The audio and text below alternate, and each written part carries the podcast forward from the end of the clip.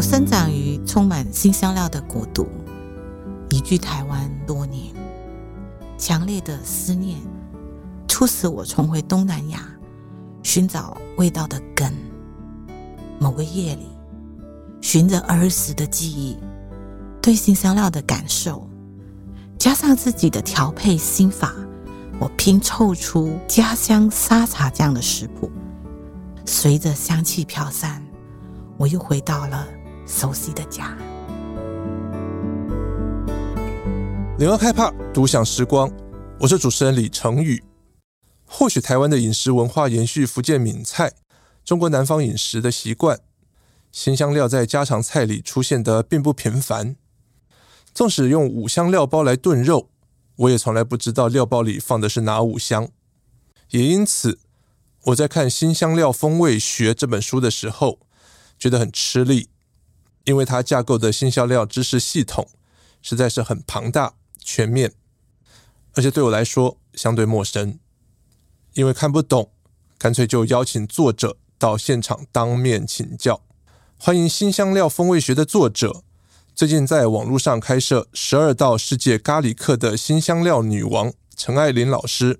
陈怡好，各位听众朋友，大家好，我是陈爱琳。爱琳老师是马来西亚华人，生长在槟城。老师，我们接续您在节目一开始讲到的那一段，您为什么会对新香料产生兴趣，开始去研究它？我觉得人生呃有太多的意想不到。嗯，我从来没有想过我要研究香料，是，对我，我其实做梦也没有想到哦，我有一天呃会嗯会跟大家分享饮食，然后聊香料。虽然我在呃我在香料的国度呃长大，出生长大，是，那我也很习惯香料的味道，是。但你问十个呃十个马来西亚人，可能有十个人。不知道他每天吃的咖喱是用哪一种香料，或者是众多哪一些香料去堆砌而成的。对很多人来说，咖喱其实就是一种概念，叫咖喱。呀，大家不知道的是，咖喱这种东西里面还有各种的香料的组成。嗯，没有错，所以才会高潮迭起嘛，嗯、才会起承转合嘛。是是，对，所以表面上看起来我好像嗯一步一步走向香料的世界，但是。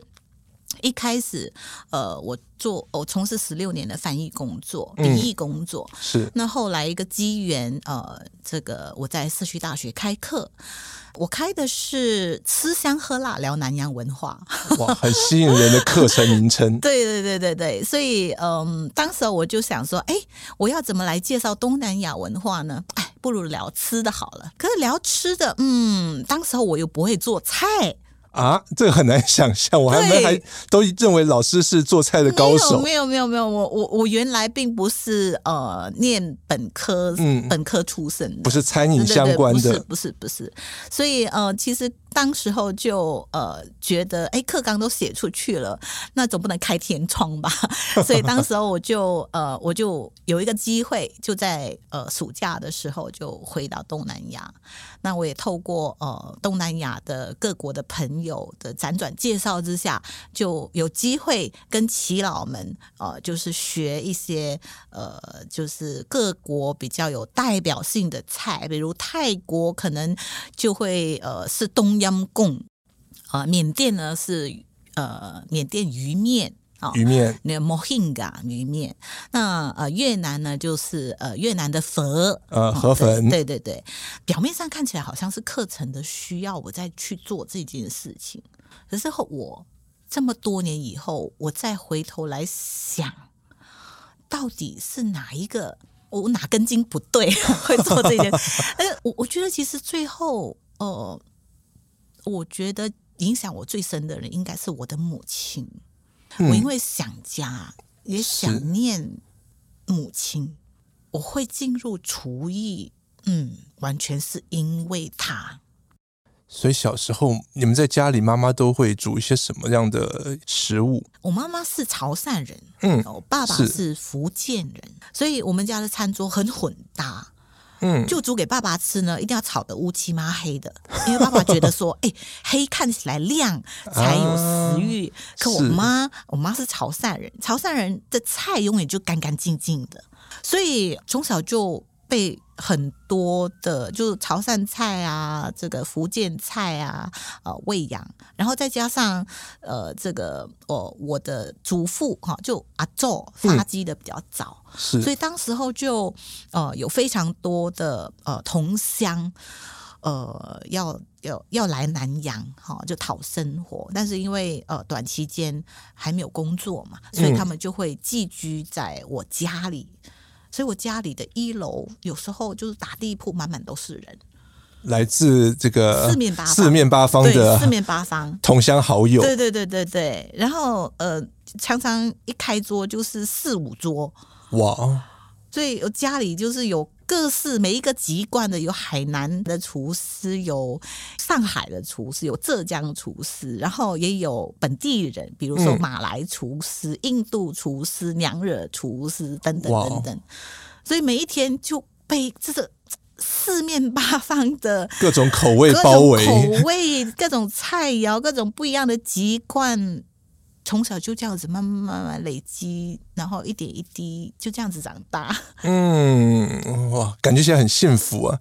嗯、呃，现在想起来觉得很幸福。所以，我我常说，呃，现在的父母啊，要跟孩子产生连接，最好的方式就是你做菜给他吃，然后他会记得你一辈子。嗯、我们的口味都是从小在家庭里面养成习惯的。是是，所以嗯，我常常有时候想家的时候，呃，不会做嘛，就刚刚。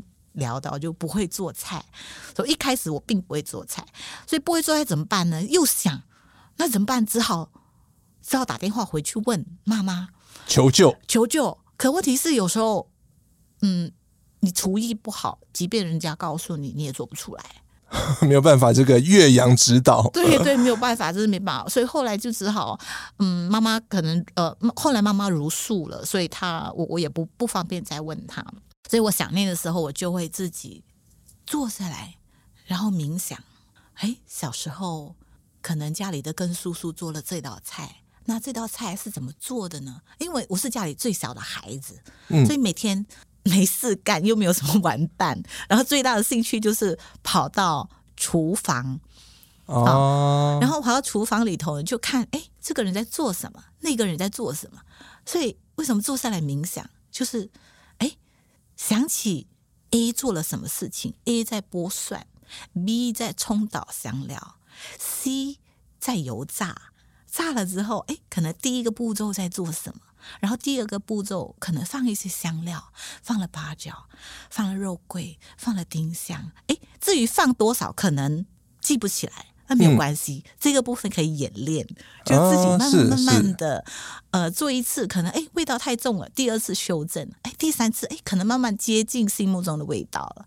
听起来很像那种武侠小说里面的武功高手，透过冥想秘籍，对对对对，然后一招一招的大绝招就这样练起来了。没有办法，因为太想念了。你想念的时候，你只能自己做。马来西亚它的族群其实很多哦，香料、新香料这一块在饮食里面也扮演的很重要的角色，所以可以跟我们聊聊看。好，我们先从马来西亚香料的角色来说，它在马来西亚饮食里面是各有什么样的特色？有香草、有香料等等。嗯，其实每一个国家吃的呃。应该说，习惯调味和使用呃新香料的嗯方式不太一样。从原来不管是福建或者是广东移民到马来半岛去的这些华人呢，一开始他们其实不会吃辣，对，在原乡已经不吃辣，是。对，所以你可以想象第一代的他们还是吃着在异乡吃着熟悉的家乡菜。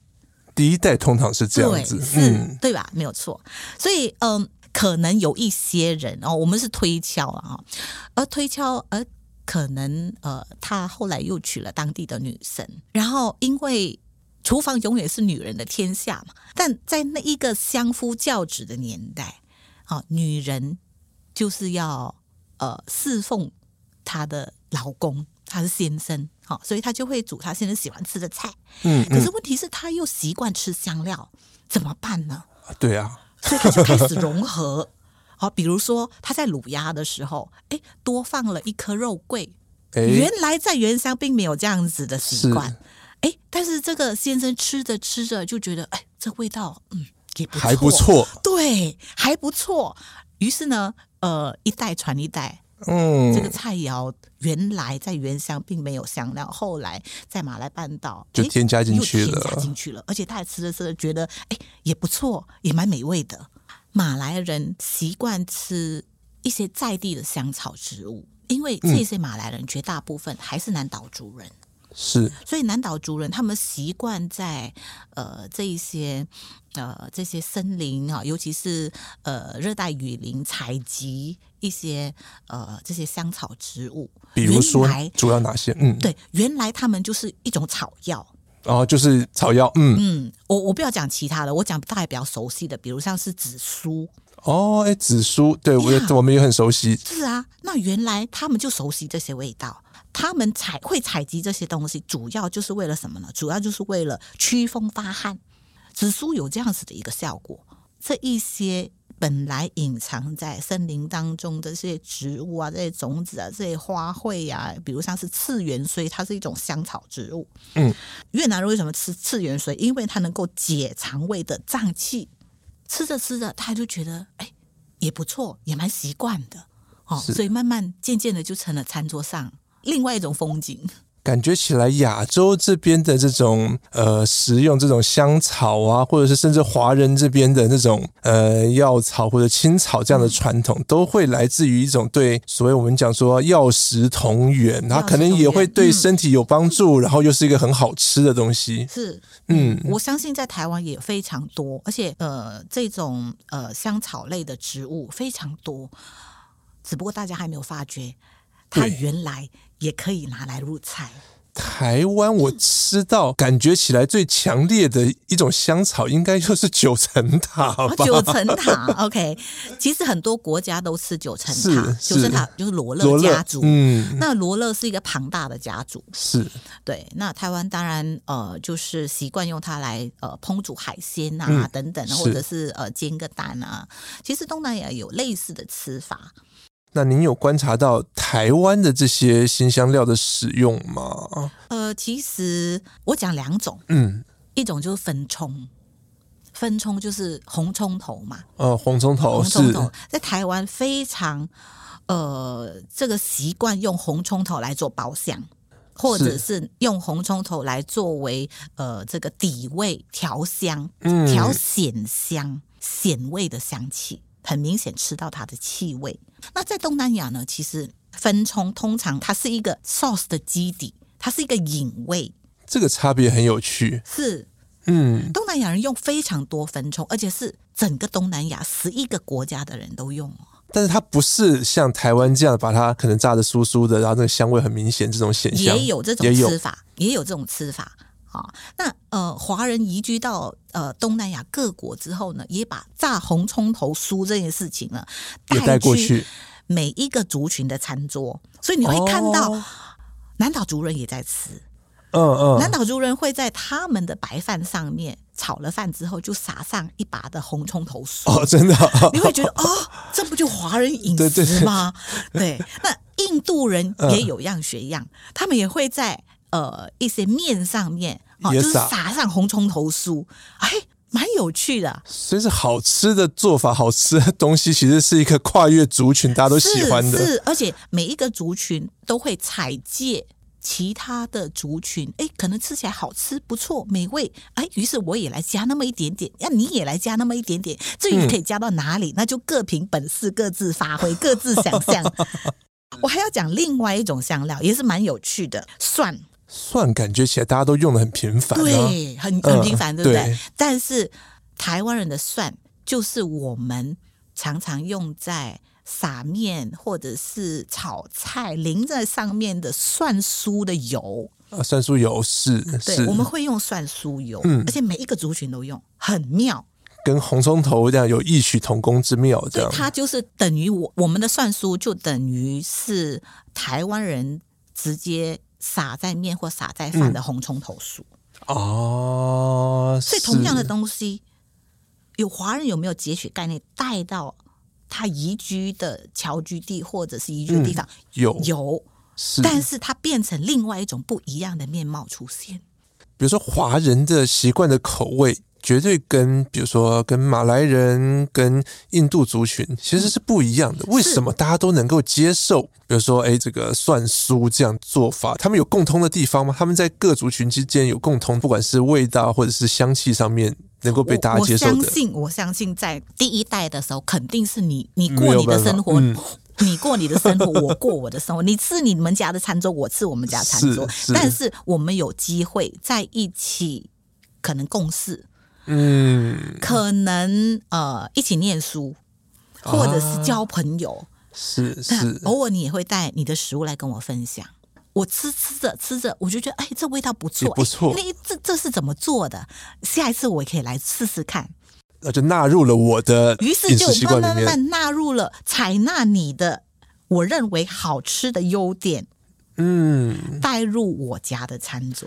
哦，然后经过可能第一代、第二代的相互的融合之后，我相信这中间当然一定会有碰撞，一定会有撕裂，是但是最后我决定采集你的优点，嗯、然后内化成为我们家餐桌的一份子。反正对好吃的东西，大家其实这个都没有什么抵抗力的。对，然后煮着煮着煮着，哎，它就变成是我们家的一道家传菜。饮食文化的这种融合，通常都是这样来的。是啊。是啊，我再讲一个更实际的例子。呃，越南，我的越很多越南朋友，早期他们来台湾移居来到台湾的时候，会开这个越南小吃店。是是，对。那开越南小吃店，总是想要兴呃兴致勃勃的，想要把家乡的那种吃的文化带到餐桌上，做最道地的最最道地的。嗯、对，所以越南的佛最道地旁边还会有一笼生菜。嗯，是是，对对对，一笼生菜吧。对，对。然后第一次的时候端上桌，哎，台湾人可能会愣了一下，嗯、呃。我到底先要吃生菜，还是先要吃河粉？如果我吃生菜，为什么没有沙拉？嗯，然后就问了老板娘：“哎，有沙拉吗？有沙拉酱吗？” 呃，没有，我们不是这么吃的。对，我们是塞进河粉里头，拌着河粉一起吃的。哦，原来是这样子。那那这样子有没有生菌素的问题啊？我懂。一次两次之后，嗯、这个老板觉得啊、哦，太费事了，我还是不要拿出来。对，我还是不要拿出来好了。所以久而久之，你就不会在河粉店里头看到那一笼生菜，那笼生菜就不见了。这其实也是我个人一个很大的一个饮食的冲击哦。几次我到越南出差，不是旅行团那种，所以我有机会接触到更多当地的朋友，跟他们去。他们生活中吃东西的方式是。确实，我会发现他们会有先给我个一笼一盘的香草，不管是我去吃火锅，我去吃河粉，他都会放在旁边这样的一个香草，这样的一个呃菜类的东西，然后可以把它这个剪一剪，然后放到我的主食里面、食物里面。对，用热汤把它对热汤把它把它对。对对对，然后再跟河粉一起吃，是是是，那种那种滋味有酸的，有苦。苦的有辣的，没错没错，这个其实很冲击我，因为我们平常在台湾的越南的呃餐厅、越南的饮食店，后来就就没有这个了，没有对，没有，我就是一碗河粉就是这样子，顶多有的九层塔几片，然后给我一点柠檬，然后让我滴一点在汤里面，嗯，所以这就是。呃，食物在演变的过程，它会因为有一些在地的习惯，可能增加了，可能删去了。哎，所以不只是增加，有的时候也可能会出现像这种香草盘这种被掠去的可能。嗯嗯，因为饮食习惯的不同，所以大家以后真正到了可能越南的餐厅，看到这一盘的这个香草的话，千万不要跟老板要沙拉酱的。回到我们新香料的主题。艾琳老师真的把这个新香料的分类、种类，或者是说食谱，甚至它的架构，都组架的非常的完整哦。我觉得您很厉害的，就是您把新香料，您会把它区分为新、香、调味料这三个部分，完全就是新香料这三个部分。为什么您会这样分？其实新香料哈，就是美国新香料协会。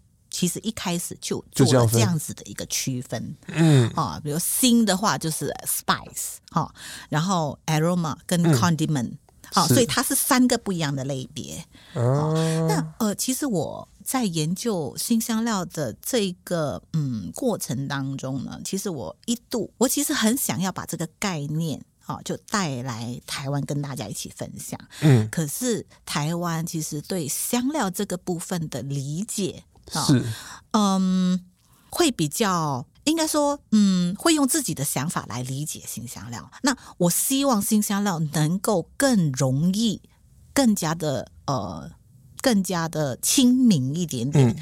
啊、嗯，比如说这个辛，它是该被呃，这呃这。这个香料，比如像是辣椒好了，嗯，它应该要被归为哪一个类别？它有没有辛油？它有没有香油？有。它有没有调味兼上色的功能？有啊。那怎么分类？那就是 那就是全方位的新香料，因为它同时具有辛香跟调味料。那为什么我一开始要这么分呢？因为我觉得它会更加容易被理解，尤其是一开始想要进入这门领域的人。所以，老师，您刚刚说，我们台湾人是怎么样去理解新香料的？呃，其实台湾人会觉得新香料很困难，是因为第一，它的别名很多。没错，我觉得这是最困扰我的地方。然后，通常呃是掌握在特定的人的手里。如果你要学，或者是你要理解新香料，首先要从分类开始。因为它某种程度不是我生活里面的东西。我要卤个牛肉，我要去中药材店去帮我配对五香料包什么的。嗯，嗯嗯但是。有没有人呃曾经想过，如果你把这些配香料包的理解，哈，就是你把这个配香料包的概念全权的交给别人，嗯，你就可能没有办法创作出你自己想要的味道。如果有机会能够理解每一种香料的单方的特性、它的脾性，甚至是它可以用在哪一个地方，嗯，那你就可以随意的自己创作香料。听起来很棒，老师可以给我们一个例子吗？呃，比如说刚刚讲到辣椒，对不对？辣椒是。好，那我们我们我我再讲另外一个例子，就是八角。嗯，八角，okay, 八角它是兼具香和调味的能力。它不辣。对，它不会辣。嗯，是。那香是什么香呢？凡是归类为香，一定是味尝就闻得到。哦，你不用放在嘴巴里面，你就闻得到香气，就闻得到香气。嗯，然后它有没有调味的功能？有，调什么味呢？调一点点呛味，调一点点酸的味道。八角有一点点酸的味道，嗯、有有一点干的味道，干、嗯嗯嗯、跟酸的味道。那它有没有上色的能力呢？没有，因为通常我们不会放这么多量出现颜色八角摆到一道食物里头去，因为这个太可怕了。想了就蛮可怕。OK，好，那什么是料？调味料料，比如像是姜黄，姜黄它有没有呛辣？没有。它有没有香？它有香，但是它的调味跟上色的能力远远比调香来得更显著，所以在这个时候，我就会把它归为调味料。哦，是，因为它是大于。呃，取一个最重要的功能来对对对归类它，没有错，没有错。但是有一些香料，嗯、你看起来是不是呃，这一些香料好像都有一些重叠之处？对对，对，所以有一些香料，这些香料呃，有一些香料它确实有重叠的地方，但有一些香料它就是呃直截了当，就是很呛，味道就是呛。凡是你感觉到呛，感觉到麻，感觉到辛。它就是全方位的辛香料，感觉呛麻，我第一个想到就是花椒。呃，麻花椒是麻，嗯，对，呛就是呃山葵。啊，瓦萨比呀，好，辣就是辣椒。辣椒。对，我尽可能在做这个分类的事情，嗯，但是我也心里其实很理解，纵然我花了这么多时间来做分类，你仅能够呃在这之中窥探一二。真正你要进入香料的世界，你需要打开你自己的五感，是你要从实做去慢慢累积你的经验。您会怎么建议一般有兴趣的人开始这段味觉的旅程？嗯，嗅觉、触觉、五感的旅程。比如说，你想要呃卤个肉，嗯，对，你最先想到的是你要调香嘛，嗯，对不对？是香气很重要。调香，你会用什么东西来调香？你会用从我们身边最熟悉的八角、肉桂、丁香。嗯，对不对？是，甚至是你会加入平常你就会用的青葱呀，你就会用蒜，对吧？是蒜，是好，这是大家很日常的。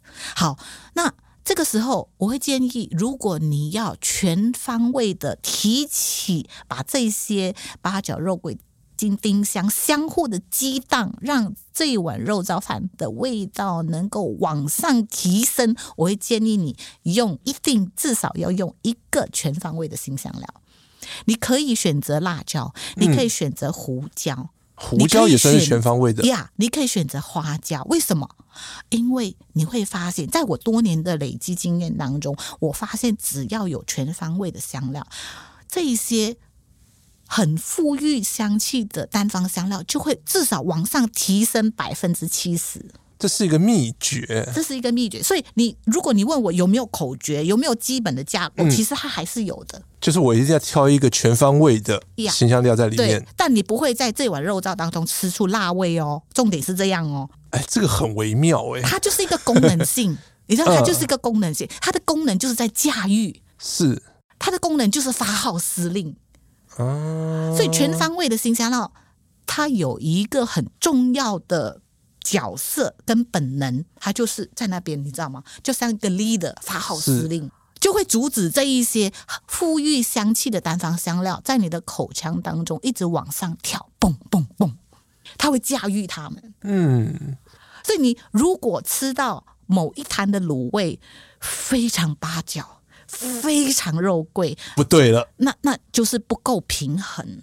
哎，这个很有趣，老师可以再帮我多讲一点这种新香料的架构平衡吗？我没有想过这个事情呢。OK，、嗯、其实香料就像我们每一天的生活，嗯，因为阿育吠陀说我们人必须要平衡，所以你在调香的时候也必须要考虑平衡。这种负香很重的单方香料，某种程度它就是浓郁，是。用香料不能用太过度，太 over，所以我常说用香料要适可而止，点到为止，能够画龙点睛最好。用的好不如用的巧，让它似有若无，若隐若现，在你的口中缓慢的绽放。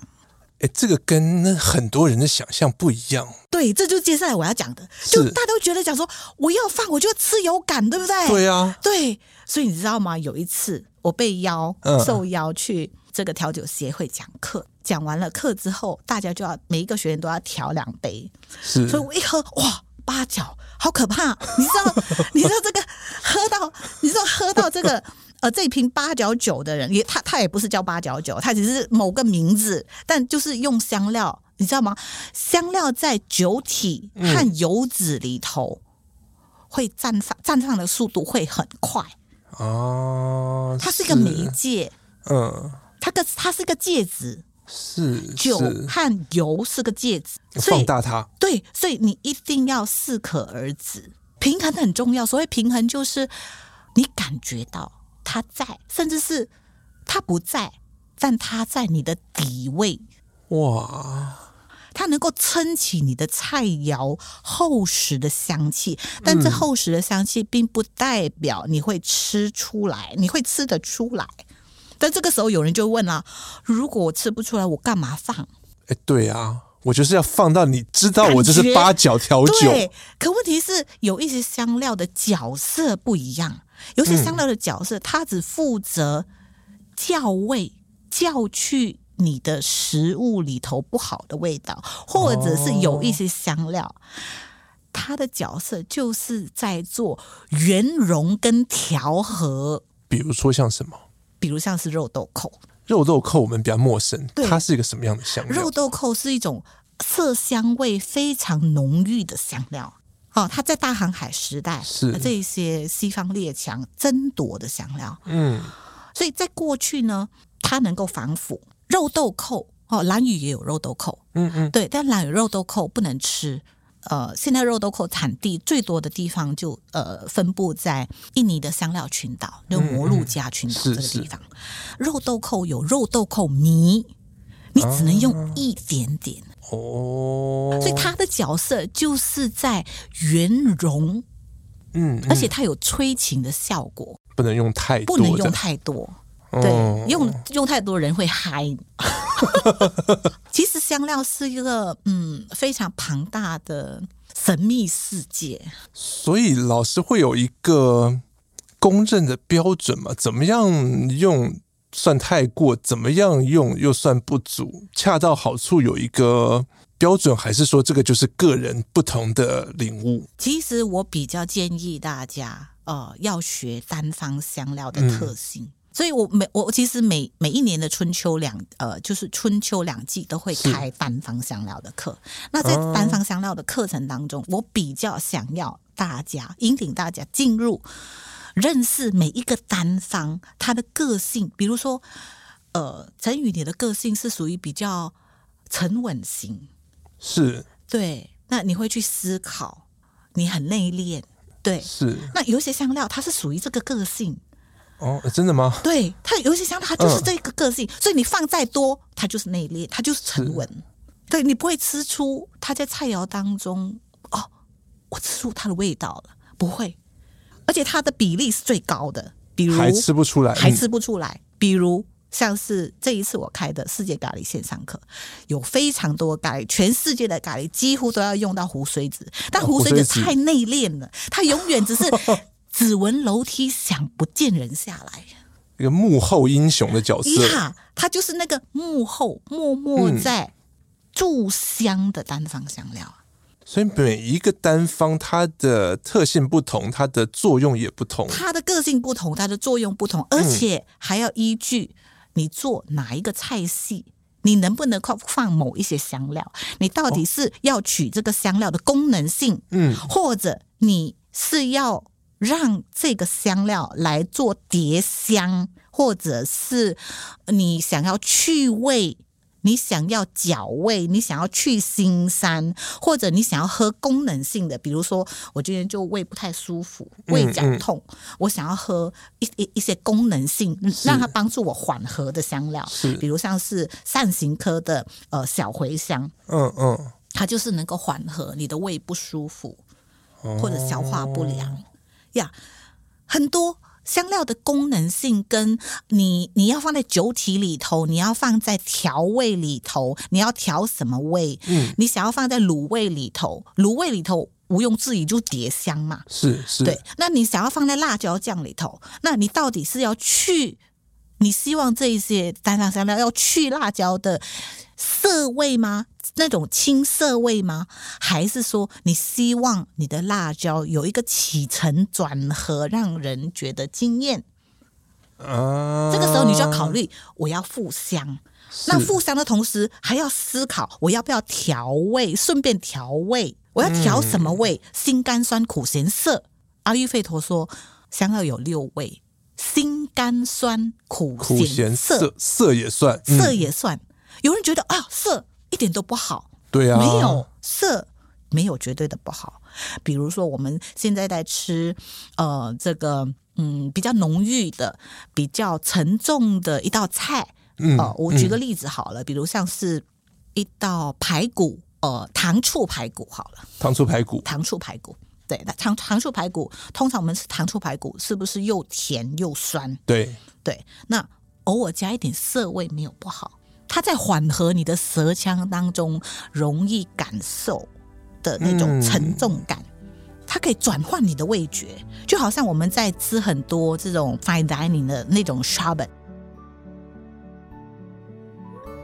又甜又酸的糖醋排骨能加香料吗？